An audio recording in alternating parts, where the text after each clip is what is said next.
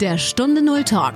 Erfolgreiche Unternehmerinnen und Unternehmer sprechen über ihre Stunde Null, ihre Herausforderungen und über ihren persönlichen Phoenix-Moment. Eine Zeit, die ihr Leben für immer positiv verändert hat. Lerne von ihren Erfahrungen. Und hier ist dein Gastgeber, Stefan Hund.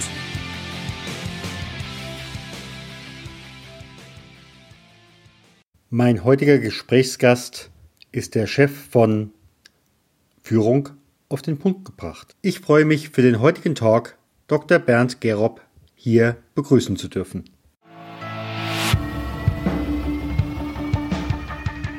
Mein Gesprächspartner ist Bernd Gerob.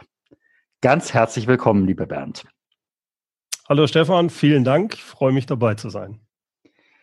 Wir kennen uns jetzt schon, schon ein bisschen. Wir haben auch einige gemeinsame Freunde aber die meisten werden dich noch nicht kennen, die den Podcast hören. Deshalb kannst du vielleicht das ein oder andere zu dir auch mal persönlich sagen. Wer ist Bernd Gerob? Ja, also ich bin äh, Führungstrainer hier in Aachen, habe, wie du schon sagst, auch einen Podcast, alles rund um das Thema Führung. Von Haus aus bin ich Ingenieur, habe auch mal ein Startup gehabt, habe in einem großen Konzern gearbeitet, weltweit dann unterwegs gewesen und irgendwann dann gesagt, okay, das, wenn man mal unabhängig gewesen ist, selbstständig, dann kann man das nicht mehr haben, äh, dass Leute einem was sagen. Und dann habe ich mich wieder selbstständig gemacht, dann halt wieder als äh, und, und dann halt als Führungstrainer und bin sehr viel im Online-mäßigen unterwegs. Ich habe so eine Leadership-Plattform, wo ich Leuten zeige, die in die erste Führungsrolle kommen, wie man diese Rolle meistern kann. Mhm. Mhm. Und privat sagtest du, du bist genau. verheiratet? Und bin gesagt, äh, glücklich verheiratet, habe zwei Söhne, äh, die sind jetzt auch schon äh, fleißig am Studieren und äh, auch für meine Gesundheit wichtig. Wir haben zwei Hunde, mit denen ich regelmäßig spazieren gehe, versuche. Ja, Personal Trader, ja. Ja, kann man so sagen. Vor allem der eine, der größere, das ist so ein Golden Retriever, der will seinen Auslauf, der kommt mhm. dann auch rein und sagt, hey, was ist los hier, Gassi? Ja. Das mir ganz gut, sonst würde ich da die ganze Zeit vom Rechner sitzen. Also das ist äh, sehr hilfreich, ja, genau.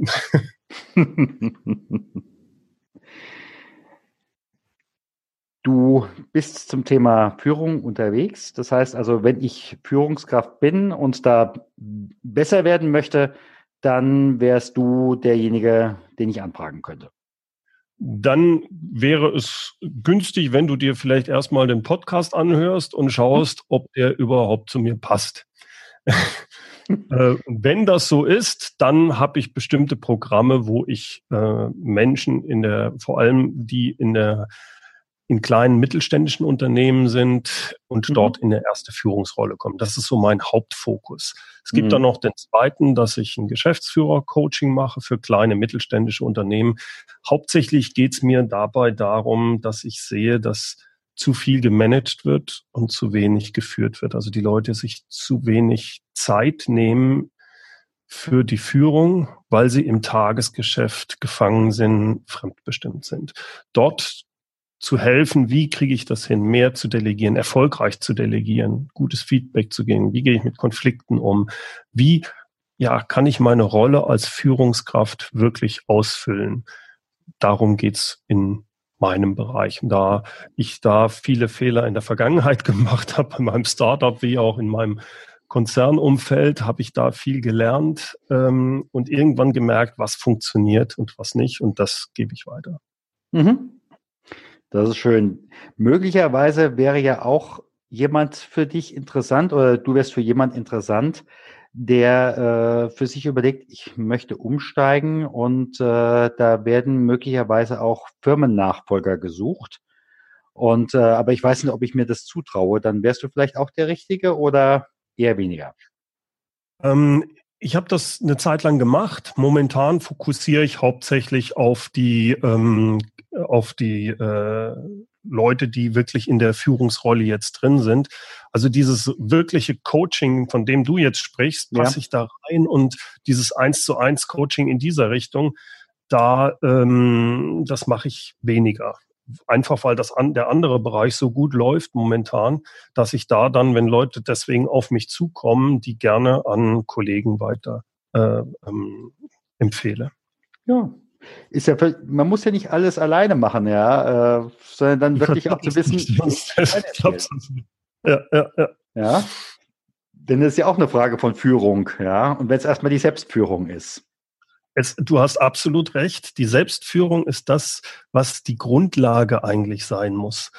Wenn die nicht funktioniert, und dann funktioniert gar nichts. Und da arbeitet, glaube ich, jeder von uns noch dran. Der, mein Freund, der Ivan, den hat, war ja, glaube ich, auch schon mal bei dir, der Ivan Blatter, der hat das so schön gesagt, als ich ihn mal drauf angesprochen habe. Es ging irgendwas um Zeitmanagement. Und ich sage, sag mal, Ivan, da machst du aber auch einen Fehler. Du vertrittst doch was ganz anderes. Und dann hat er in seinem Schweizer Dialekt so schön gesagt, Bernd, der, ähm, wie sagt er, der, der äh, Leuchtturm ist an seinem Fuße dunkel. Das fand ich einen schönen Spruch und den muss ich mir auch immer wieder anziehen, weil ich vertrete bestimmte Sachen und muss aber dann auch wieder immer für mich selbst reflektieren, äh, während das, was du erzählst, setzt du das auch für dich persönlich um. Und hinsichtlich Priorisieren und Fokus ist das zum Beispiel eine Sache, die ich versuche für mich ganz klar zu machen. Es gibt bestimmte Sachen, da bin ich richtig gut drin da fokussiere ich drauf. Das macht mir auch Spaß. Das kann ich auch entsprechend aufbauen. Und wenn ich zu breit wäre, würde das nicht funktionieren. Also ich habe auch Coaching-Ausbildungen mitgemacht, aber ich bin sicherlich nicht der richtige Coach, um jetzt sehr tief in bestimmte Sachen reinzugehen. Da würde ich immer mit anderen zusammenarbeiten und sagen, also wenn ich zum Beispiel mit einem Geschäftsführer zusammenarbeite und ich merke, es geht um Strategie für sein Unternehmen, das kann ich. Wenn ich aber merke, hier stimmt was nicht, hier hat derjenige wirklich ein tiefer liegendes Problem, was vielleicht sogar fast an den Rand äh, therapeutisch was braucht, dann bin ich nicht der Richtige. Ich war, also ich glaube, dass ich es ganz gut hingekriegt habe, das zu merken und dann rechtzeitig zu sagen, also ich kann dir hier helfen, ich kann dir bei der Mitarbeiter ähm, Organisation, Mitarbeiterführung helfen. Aber du hast hier noch ein ganz anderes Problem und das ist tiefer liegend. Da brauchst du jemanden anderen, da bin ich nicht der Richtige. Hm. Ich denke auch, äh, als Führende müssen wir immer auch Lernende bleiben. Ja. Sonst haben wir irgendwann absolut. ein Problem. Ja, und sich immer wieder mit sich selbst genügend Zeit zu nehmen, um sich mit sich selbst zu beschäftigen, mit der eigenen Motivation, mit den eigenen Stärken und Schwächen. Und ja, manchmal hat man ja auch seine schwarzen Punkte, da auch dann sich an äh, das Feedback von anderen anzunehmen, die einen dann ein bisschen anders sehen als man selbst. Und das abzugleichen ist ganz wichtig. Klar. Deshalb meine Frage, was nährt dich? Was nährt mich? Was ist meine Motivation? Also ein wichtiger Wert für mich ist, das habe ich über die Jahre mitgekriegt, ist Unabhängigkeit. Ich habe mir bewusst etwas aufgebaut, womit ich ein hohes Maß an Freiheit und Unabhängigkeit habe. Unabhängigkeit fürs Denken, Unabhängigkeit, mit wem ich zusammenarbeiten will. Die zweite Sache ist, äh, es, ich helfe gerne Leuten, ich helfe gerne Menschen. Und es gibt bestimmte Sachen, die ich gut kann. Und da merke ich, dass ich da etwas erreichen kann, dass ich da Menschen weiterbringen kann. Ein Punkt ist beispielsweise, dass es mir, dass ich mitbekommen habe über meine Zeit, Teams aufzubauen, Mitarbeiter zu führen. Das ist etwas, was mir immer mehr besser gelungen ist mit der Zeit. Und das ist etwas, was mir wirklich Spaß macht, anderen mitzugeben. Gerade wenn ich merke, Mensch, die haben den Willen dazu, sie möchten gute mhm. Führungskräfte sein, aber sie tun sich schwer damit. Kannst du dir auch vorstellen, gegebenenfalls meinem Klienten zu sagen, äh, Sie sind ein toller Fachmann, aber keine Führungskraft? Absolut. Also das hat man, das ist, das kriegt derjenige unbewusst häufiger sogar selbst mit. Und dann geht es eigentlich nur noch, das muss ich demjenigen gar nicht unbedingt sagen. Das reicht nur, wenn ich bestimmte Fragen stelle. Mhm. Wenn ich dann, wir, wir sehen uns ja jetzt, wenn ich dann einfach die Schulter und, und sage, du hast die Frage doch momentan selber beantwortet. Wie siehst du das? Ja, vielleicht ist das mit der Führungskraft auch nicht so das Richtige für mich. Das kann, das kann durchaus passieren. Vor allem hast du das dann bei Leuten, die hervorragende Experten sind, ja. die Spaß haben richtig an dem, was sie tun. Und die sind jetzt, weil sie die besten Experten sind, sind sie zur Führungskraft von ihrem Chef befördert worden. Und die sind totunglücklich in dieser Rolle. Und da, und da kommt es jetzt drauf an, das kann eine Übergangszeit sein, bis ich es hinkriege, in diese neue Rolle reinzuschlüpfen. Das muss ich aber wollen. Ja. Also ich sage gerne, jeder kann Führungskraft werden. Es geht nicht ums Werden, um das Lernen. Es geht darum, ob ich es wirklich will innerlich. Und da wäre es günstig, wenn die Führung, die zukünftigen Führungskräfte sich viel früher darüber klar werden, warum will ich denn Führungskraft werden? Will ich das wirklich, bevor ich diesen Sprung mache? Mhm. Was wären für dich relevante Aussagen, um eine Führungskraft werden zu wollen?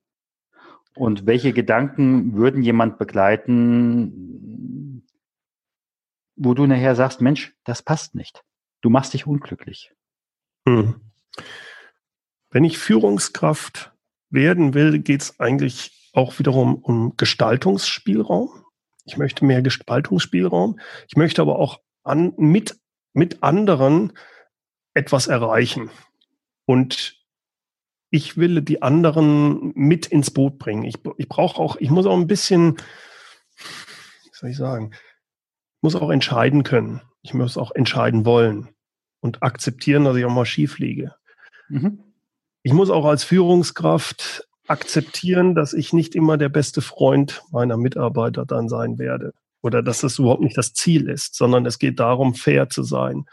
Und das kann auch dazu führen, dass ich dann mal eine Zeit lang der Buhmann bin. Das muss ich akzeptieren.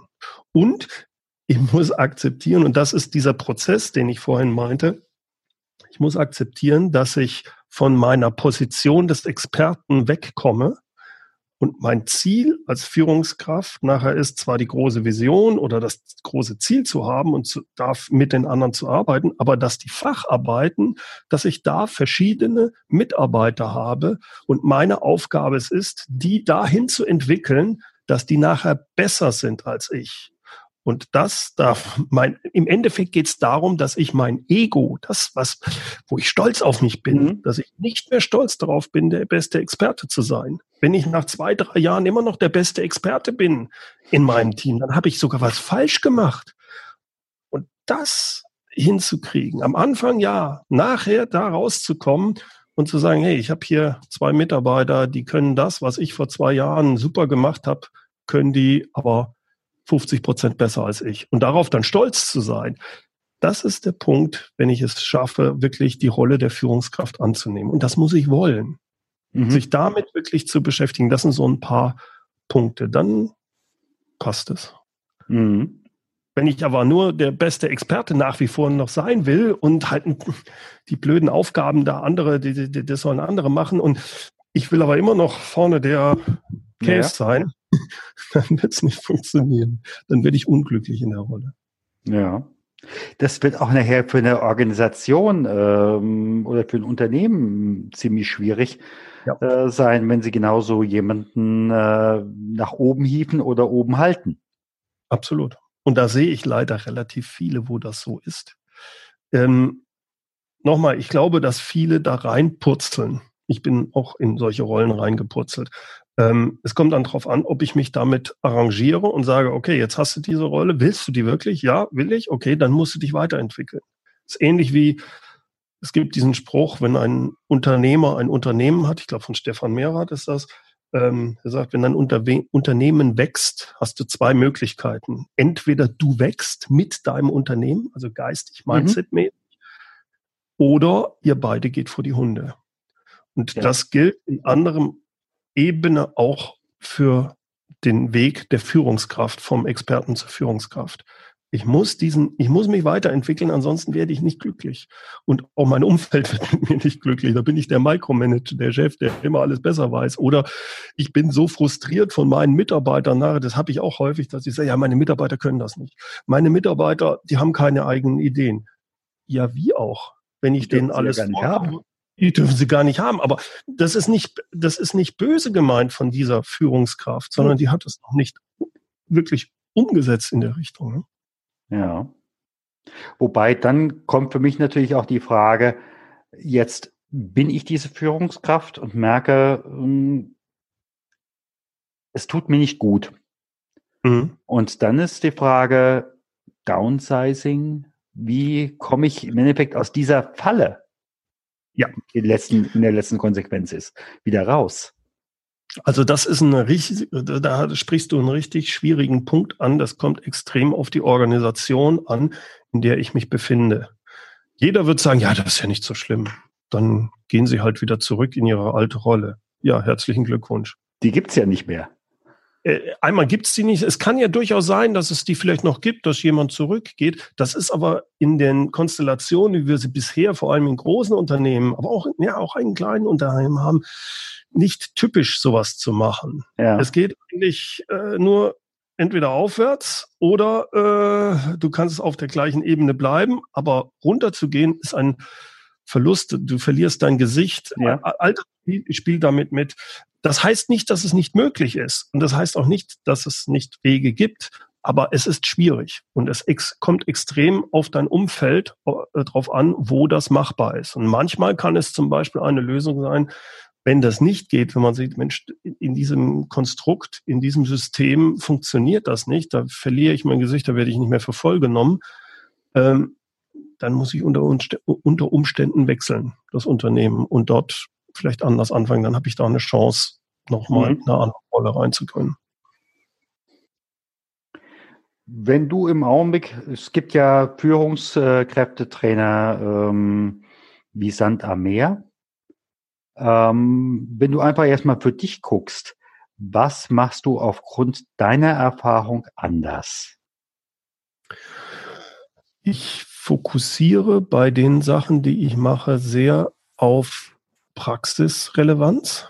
Mhm. Das heißt, ich gehe auch in meinen Trainings nicht in die Theorie rein. Ich gebe dir ein Beispiel. Es, ist, es gibt eine Vielzahl von Führungsstilen hilft mir das weiter, wenn ich mit den Teilnehmern über Führungsstile spreche? Überhaupt nicht.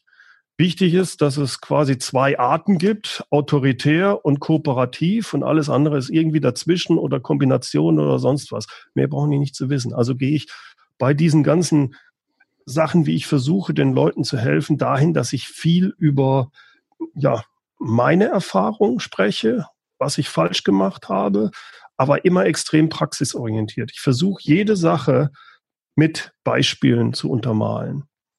Und zwar wirklich Beispiele, die die Leute annehmen können. Das ist der Grund, warum ich auch meine Positionierung habe, dass ich sage, ich bin von Haus aus Ingenieur. Klar, kann ich, weiß ich, wie ein Ingenieur tickt, weil ich selbst einer war, selbst diese Transformation zur Führungskraft dann gemacht habe und weiß, wo die da die Schwierigkeiten haben. Das heißt, diese Leute spreche ich auch am, am ehesten und am besten an. Das war meine ursprüngliche Positionierung auch, dass ich gesagt habe, mhm. wenn man noch B2B, äh, also mhm. wenn man andere sieht, kleine mittelständische Unternehmen, da fühle ich mich wohl, da kann ich auch ja. was bewegen. Äh, da war ich auch wirklich erfolgreich hinsichtlich Mitarbeiterführung. Äh, ich kann jetzt keinem Vorstand äh, Vorstandsvorsitzenden äh, coachen oder sowas. Könnte ich vielleicht, aber das wäre nicht hilfreich, ähm, weil ich. Das ist nicht deine Welt. Das ist nicht meine Welt. Die will ich auch nicht. Das ist mir ja. viel zu groß.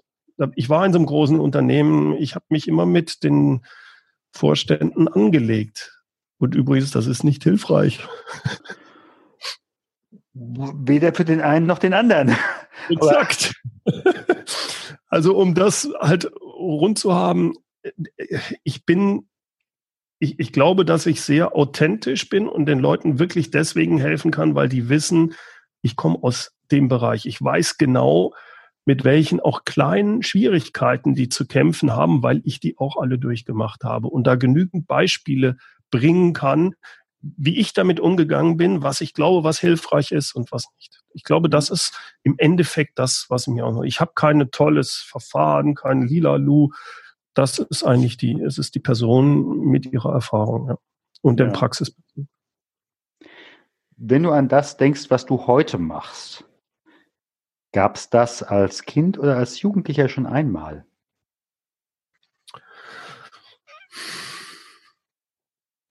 Im Studium ja. Mhm. Davor schwieriger. Mhm. Im Studium habe ich viel Sport gemacht und habe als Kampfsporttrainer gearbeitet. Da habe ich schon gemerkt, dass das macht mir Spaß, anderen was beizubringen.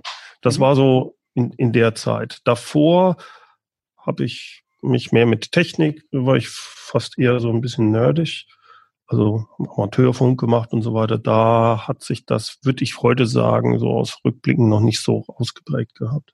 Mhm.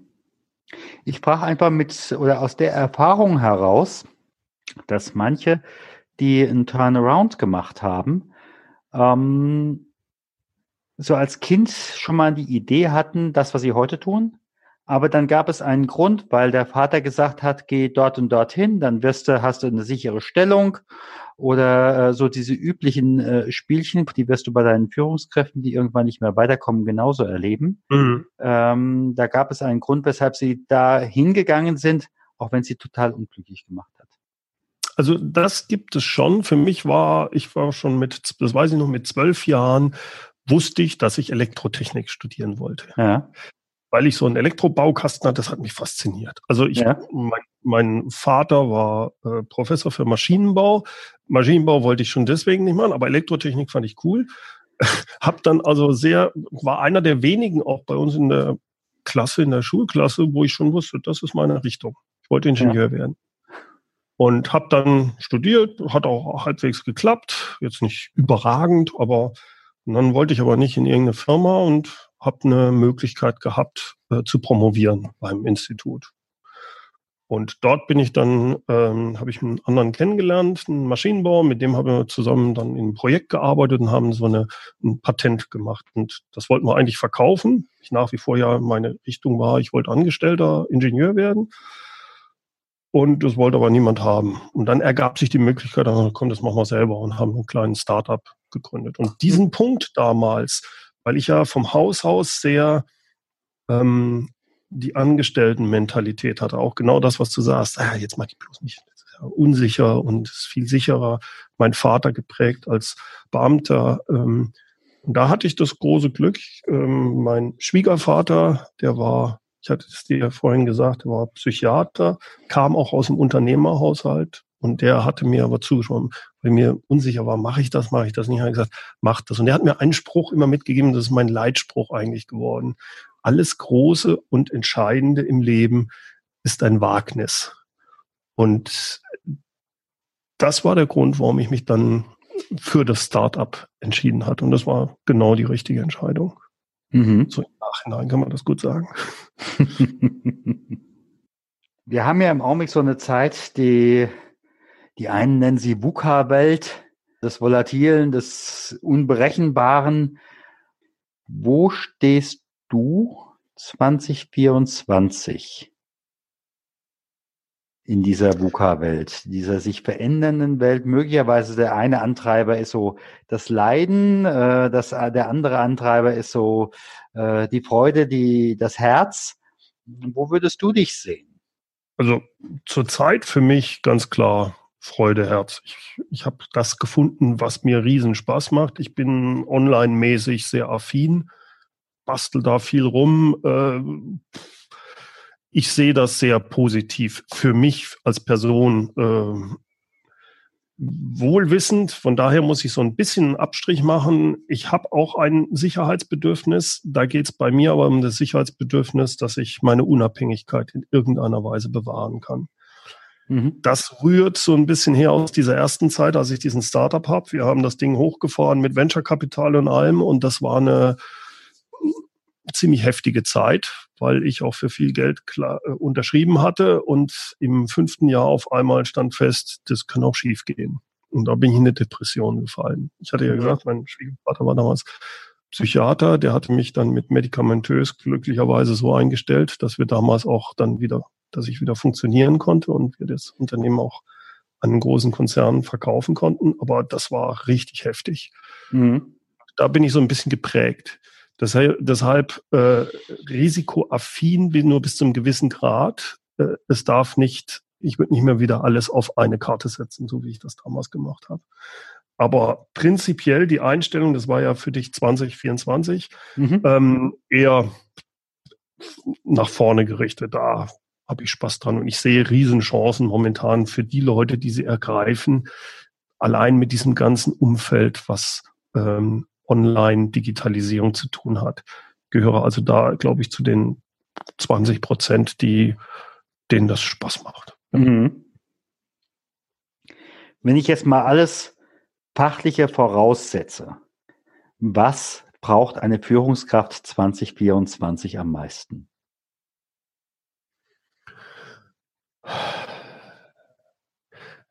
Fachlich meinst mit fachlich also meinst du im Sinne von ich habe fachlich habe ich alle meine Hausaufgaben gemacht. Äh, ich weiß, wie mein Business äh, fachlich ah, okay. läuft. Fachlich, Aber okay. Welche, okay. ja. Das erste meiner Ansicht nach ist, du musst, dir muss klar sein, dass du dich entweder schon beschäftigt hast oder dich ständig mit dir selbst beschäftigen musst, um deine Stärken, Schwächen und Motivation rauszukriegen. Du musst dich erstmal selber führen können, bevor du andere führst. Du musst dich, und das ist manchmal ein unschöner Weg, weil man auf einmal Sachen mitkriegt, wo man eigentlich gedacht hat, oh, hm, eigentlich habe ich mich da besser besser eingeschätzt. Manchmal ist das nicht so. Äh, das ist die Grundvoraussetzung. Die zweite Voraussetzung, glaube ich, ist, man muss ein gewisses Maß an Empathie mit haben, um andere Menschen einschätzen zu können. Das ist das oder das Versuchen anzueignen. Dich auch, die dritte Sache ist, du musst entscheiden können. Mhm. Äh, und entscheiden ist immer einfach, wenn ich sage, ja, ich habe nicht genügend ähm, Informationen. Nein, nein, nein, dann ist keine wichtige Entscheidung mehr. Eine Entscheidung ist immer unter Unsicherheit. Und da klar sich zu haben, dass man, sagen wir mal, mit 60, 70 Prozent der Entscheidungen richtig liegt, aber 30 Prozent können schief liegen. Und dafür aber die Verantwortung zu übernehmen. Mir hat das mal einer gesagt, ein, ein sehr guter Chef ganz am Anfang, als ich in einem Konzern angefangen der hat gesagt, Manager sein heißt accept to get fired. Mhm. Das heißt, für seine Grundwerte einzustehen, Entscheidungen zu treffen, wohl wissen, dass mir nicht alle Informationen vorliegen, aber irgendjemand muss entscheiden. Das ist meine Aufgabe als Führungskraft. Und ich muss aber auch mit den Konsequenzen leben. Ich muss die vertreten. Das ist meine Verantwortung. Das muss ich akzeptieren als Führungskraft. Ähm, eine ganz wichtige Sache ist, Dringendes von Wichtigem zu unterscheiden. Dieses ganze Konglomerat geht sehr auch wieder was, wie kriege ich es hin, zu fokussieren auf wenige, aber die wichtigen Dinge und mich nicht vom Tagesgeschäft in ein Hamsterrad zwängen zu lassen. Alles, was mit Managen zu tun hat, das ist meine Überzeugung, hat fast immer einen Termin, eine Deadline, ist deswegen fremdbestimmt. Und alles, was mit Führung zu tun hat, das ist die Selbstbestimmtheit, das ist die Sachen, die ich ändern kann. Und du, du kannst es ganz einfach daran erkennen, wenn, ob ich jetzt das Mitarbeitergespräch habe oder morgen oder nächste Woche, ist meine Entscheidung als Führungskraft. Ob ich die Strategie jetzt ausarbeite oder nächste Woche, meine Entscheidung. Das hat mit Führung zu tun. Das hat mit Selbstbestimmtheit zu tun. Aber ich muss diesen Bericht fertig haben. Das ist fremdbestimmt. Der Kunde will das haben, der Chef will das haben, die, die, die Steuer will das und das. Mhm. Das ist alles fremdbestimmt, alles mit Deadlines. Das, die Balance dahin zu kriegen. Ich kann nicht nur führen, ich kann nicht nur managen.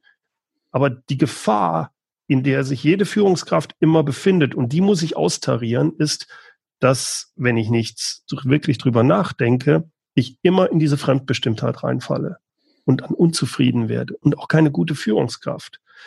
Weil die Führungskraft muss auch die Zeit und die Muße haben und die Ruhe, mal rauszukommen, sagen, wow, wow, wow. Jetzt gehe ich, ich sage das immer so gern, in den Helikopter. Ich schaue mal, Und jetzt bewerte ich neu. So, was ist jetzt wichtig? Was ist nur dringend? Was müssen wir machen? Wo steht der Fokus? Und Fokus ist immer, das ist einfach zu sagen, ja, wir fokussieren da drauf. Ja, Moment. Das eigentlich Entscheidende ist, worauf fokussieren wir nicht mehr. Wenn wir darauf fokussieren, heißt es Ja zu dieser einen Sache, Nein zu zehn anderen. Sind wir da Konsequenz? Konsequenz ist auch ein ganz wichtiger Punkt als Führungskraft. Und das ist eine Sache, das lernt man jeden Tag aufs Neue und da macht man, vielleicht ist das auch noch ein Punkt, sich selbst in einer gewissen Weise manchmal zu vergeben. Ich kann nicht alle Erwartungen erfüllen. Ich sage immer, äh, die Erwartungen sind so groß. Also wenn man mich jetzt sehen würde, äh, zwei Meter habe ich meine Hände auseinander. Ich habe aber nur 30 Zentimeter Zeit und Energie vor allem zur Verfügung. Und das zu haushalten, das und sich da zu vergeben, weil man da hin und wieder auch mal einen Fehler macht, dann ist das so. Es geht nicht anders. Ich glaube, eine der großen Herausforderungen ist wirklich äh, das Recht äh, und die Fähigkeit äh, zu vergessen, zu loszulassen. Ja. Also wir können, ja, sich zu vergeben äh, in, in, diesem Sinne. Ja. Ne? ja? Mhm. Kannst du mit dem Satz was anfangen? Wir haben alles trainiert, nur nicht die Niederlage. Wir haben alles trainiert, nur nicht die Niederlage. Ja, da ist was dran das stimmt. Ähm, vor allem, weil wir in, in diesem ganzen System, in dem wir sind, derjenige wird ja positiv bewertet, der gewonnen hat, der erfolgreich ist. Aber wirklich prägen, wirklich prägen, tun dich, so unschön das ist, und das will keiner eigentlich wirklich haben, ähm, prägen tun dich sehr stark deine Niederlagen und die Möglichkeiten, da wieder aufzustehen, daraus zu lernen, wie man das immer so schön sagt. Äh, also das soll nicht heißen, dass man äh, sich freuen soll auf eine Niederlage, aber äh, so aus dem Rückblick, wenn man zurückschaut, merkt man, dass man aus bestimmten Niederlagen langfristig was für sich rausziehen konnte. Ähm, das merke ich aber in dem Moment, wo ich in der Niederlage bin, nicht. Und das bringt man, weiß ich auch nicht, wie man das jemandem beibringen kann. Also ich habe so Situationen gehabt, wo ich wirklich am Boden war. Wenn mir da dann einer sagt, ja, Bernd, du weißt ja nicht, für was es gut ist. Das hilft mir in dem Moment nicht. Ja, da wäre wär ja die, die Faust auf halbe Höhe gegangen, ja. genau, das, das hilft mir in dem Moment überhaupt nicht. Ne? Ja. Aber langfristig hilft es. Aber ja, Wenn uns jemand zuhört, der etwas verändern möchte, äh, gibt es äh, einen Film oder ein Buch, wo du sagst, Mensch, das könnte demjenigen helfen? Also für mich war ein Augenöffner oder Ohrenöffner, ich weiß nicht, wie man es nennen soll, äh, Simon Sinek. Äh, ich glaube, es gibt einen TED-Talk von ihm von 2010, 2011, wo es um dieses Warum geht, Why. Er mhm. hat also dieses Konzept der äh, drei goldenen Kreise. Und er sagt, alle herausragenden Persönlichkeiten und faszinierenden Unternehmen arbeiten von innen nach außen, agieren von innen nach außen mhm. und 90 Prozent der Menschen und Unternehmen machen es genau leider falsch, nämlich anders, nämlich von außen nach innen. Und er meint, die fragen immer, was? Was, was tust du als Unternehmen oder als Person? Ja, ich mache das und das und wir stellen das und das her. Und dann gibt es diesen kleineren, wie? Ja, wir haben tolle patentierte Technologie oder ich habe mich darauf spezialisiert, la la la. Aber die wenigsten haben das Warum klar. Warum tust du, was du tust? Und gerade wenn es um Unternehmen geht, geht es dann ganz schnell in die Richtung, ja, warum, weil wir Geld verdienen müssen. Das ist, nein, das ist es nicht. Und er bringt das in diesem TED Talk, und es gibt auch sein Buch natürlich, Start with Why, hervorragend rüber. Das war für mich ein Augenöffner. Da habe ich, das fand, äh, das hat mich heute fasziniert mich das auch noch, die Einfachheit dieses Modells, aber wie, welchen Effekt das haben kann, sich wirklich damit darauf einzulassen, als Person wie auch als Unternehmen. Mhm. Zumal da hast du ja eine, im Endeffekt eine Trennschärfe. Äh, passt das nicht zu meinem Why? Exakt. Du, du, du beschäftigst dich mit dem Warum ganz schnell mit deinen Werten, nämlich mit, der, ja. mit dir selbst wieder. Und du, du schaust, passt das vom Unternehmen, was das Unternehmen als Warum anbietet, zu mir als Person? Gibt es da Überlappungen? Mhm. Das wird nicht hundertprozentig sein, aber wenn es Überlappungen gibt, dann kann das super funktionieren. Dann bin ich da auch richtig. Und das kann auch vielleicht auch nur für eine Zeit sein. Das ist auch okay. Das Warum kann sich auch ändern. Auch alles gut. Aber sich damit auseinanderzusetzen, halte ich für ganz entscheidend und wichtig. Und wie schon gesagt, wenn man so jetzt nicht auf Bücher äh, aus ist, das ist ein 15 Minuten TED Talk, den mir damals hat das unheimlich viel gebracht. Du, es muss ja kein Buch sein. Äh, ich bin auch eher derjenige, der per, äh, per Podcast oder per Audio unterwegs ist. Ja. Ich gehöre auch zu den ganz wenigen Menschen. Wenn es hochkommt, gucke ich mal zwei Stunden pro Jahr Fernsehen. Mhm, mh, ja, okay. Also, pff, wir haben einen der Kinder wegen, ja, aber pff, zwei Stunden im Jahr, es sei denn Fußball-Weltmeisterschaft und die Spiele sind wirklich gut. Aber da haben wir im Augenblick so ein bisschen das Problem, aber gut. Ja, ich frage in meinen Podcasts auch immer, ob es ein Goodie gibt für diejenigen, die da sagen, Mensch, das hat mir gefallen, diesen mhm. Bernd. Gerob, da möchte ich mehr davon haben. Was könntest du da eventuell dem einen oder der anderen anbieten? Also ähm, wer sich da mehr für interessiert, das eine ist sicherlich, ähm, hört einfach mal in den, meinen Podcast rein, der heißt Führung auf den Punkt gebracht. Verlinken wir äh, gerne. Genau, und die zweite Sache ist auf meiner Webseite, also einfach wenn man in Google meinen Namen eingeht, Gerob, G-E-R-O und 2P, kommt man auf die Seite mehrführen.de. Dort kann man sich eintragen in meinen äh, meine Führungsimpulse, dann kriegt man jede Woche ähm, spannende äh, Impulse rund um das Thema Führung, Mitarbeiterführung, Selbstführung wie auch Unternehmensführung. Und für die Leute, die ja momentan äh, noch gar nicht Führungskraft sind und sagen, ich weiß gar nicht, wie das, wie werde ich denn Führungskraft? Wie, ich möchte gerne, ich bin ein guter Experte, ich, ich möchte mich damit beschäftigen, Führungskraft zu werden, haben der Olaf Kapinski und ich ein, ein ähm, Programm, ein äh, Videoprogramm gerade fertig gemacht, wo wir Leuten genau da, die da unterstützen bei dem Weg, wie mache ich einen Plan, weil viele glauben ja, sie werden dann irgendwann befördert. So läuft das aber nicht. Wenn ich Führungskraft werden will, muss ich aktiv etwas tun. Und was man da tun kann, welche Fragen man sich stellen muss, welchen Plan man hat, wie man sich das, mache ich das intern, extern, muss ich sollte ich mich in meinem Unternehmen oder außerhalb bewerben? All diese Sachen, all diese Fragen werden dort behandelt. Heißt der Karrierebooster, ähm, wenn man sich bei mir einträgt, äh, oder du kannst auch einen Link nehmen auf die Seite, wer da Interesse hat. Da gibt es auch ein paar Videos zu, äh, sich das mal anzuschauen, ob das was für einen ist. Ja. Deine Homepage verlinke ich gerne, wie gesagt, den Podcast auch. Mhm. Dann sage ich einfach erstmal ganz herzlichen Dank. Vielen Dank, Stefan. Hat mir viel Spaß gemacht mit dir. Danke. Vielen Dank, dass du beim Stunde Null Talk dabei warst. Auf der Webseite stunde null-talk.com erfährst du noch mehr über den heutigen Gesprächsgast. Dort gibt es auch spannende und interessante Buchempfehlungen der Gäste. Oder lade dir eines der kostenlosen Booklets zu den Interviews herunter.